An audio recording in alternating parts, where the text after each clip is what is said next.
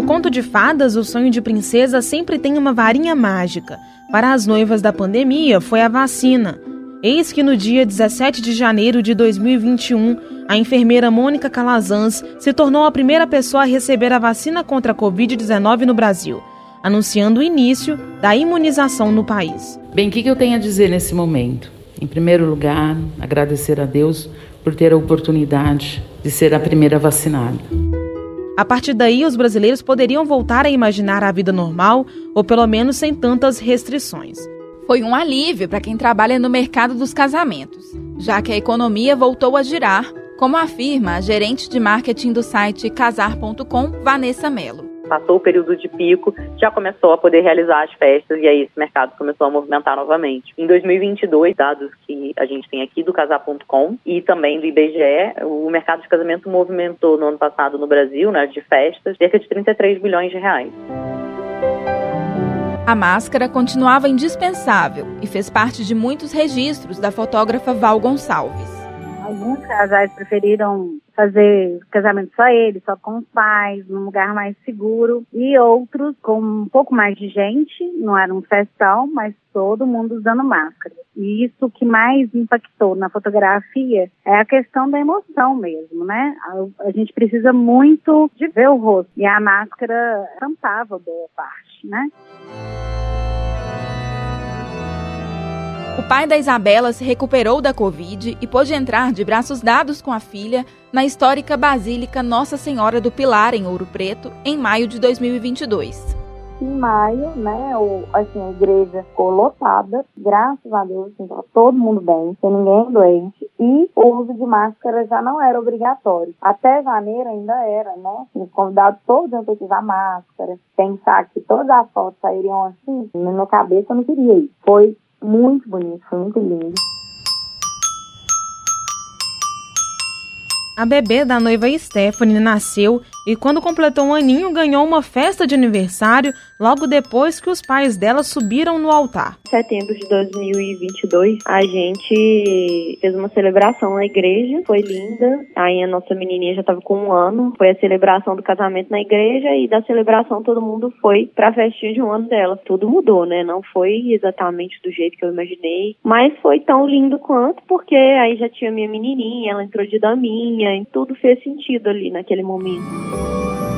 Com um cenário de pandemia mais controlado, a fotógrafa Val lembra que muita gente quis casar de uma vez. Final do ano passado foi surreal. Assim, foi todo mundo de uma vez. Com um mês, dois meses de antecedência, chegava gente falando, vou casar no dia X. E aí, assim, para você conciliar a agenda foi a coisa mais cabulosa.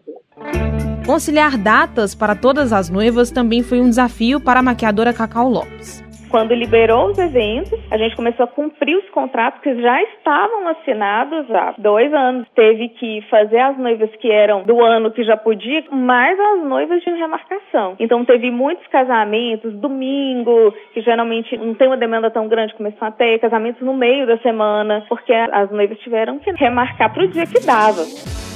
Dados do casar.com revelam que em 2022 cerca de 64 mil casamentos foram celebrados em Minas Gerais.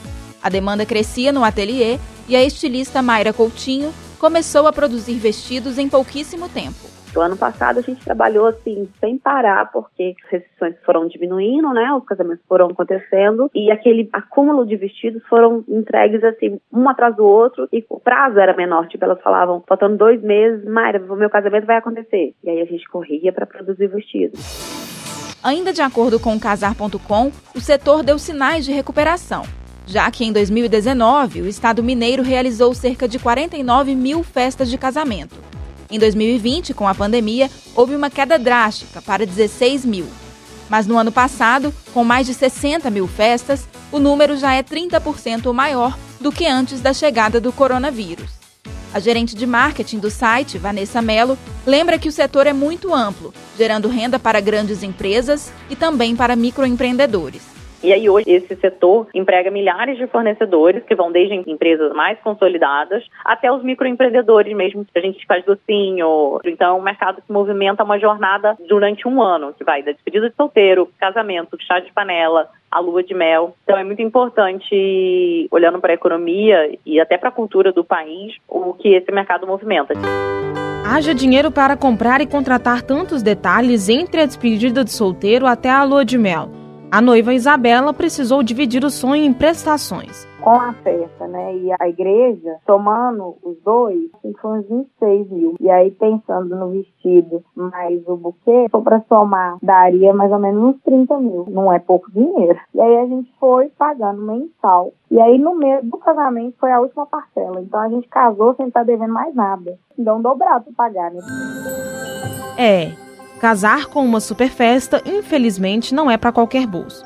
A boa notícia para quem quer oficializar a relação é que hoje em dia esse processo está bem menos burocrático do que antigamente. De acordo com o presidente do Recivil, Sindicato dos Oficiais de Registro Civil de Minas Gerais, Genilson Gomes. Antes, você dava entrada no casamento, a gente mandava publicar o edital durante 15 dias, dias a gente remetia para o Ministério Público, e às vezes demorava. E hoje está tudo muito rápido. O casamento hoje, em três dias, eu caso uma pessoa, se a documentação tiver tudo ok. Neste conto de fadas, o final feliz é a expectativa de crescimento, segundo a gerente de marketing Vanessa Mello. A gente fez um levantamento recente e vê que com essa retomada de 2022 para cá, principalmente no mercado de assessores e cerimonialistas, 60% dos assessores pretendem aumentar suas equipes, o que prova a expansão desse mercado. Né? Esse mercado intenso trabalha com sonhos dos noivos e também dos profissionais. Mayra Coutinho afirma que, mesmo com a pandemia, viu o trabalho crescer, mas ela ainda quer muito mais. Eu me planejei, eu quis, eu quero, mas eu ainda quero muito mais e a gente está lutando todos os dias para isso. Na alegria e na tristeza, na saúde e na doença, na riqueza e na pobreza. Finalmente, os noivos podem subir ao altar para dizer o sonhado sim, e eles não estão sozinhos.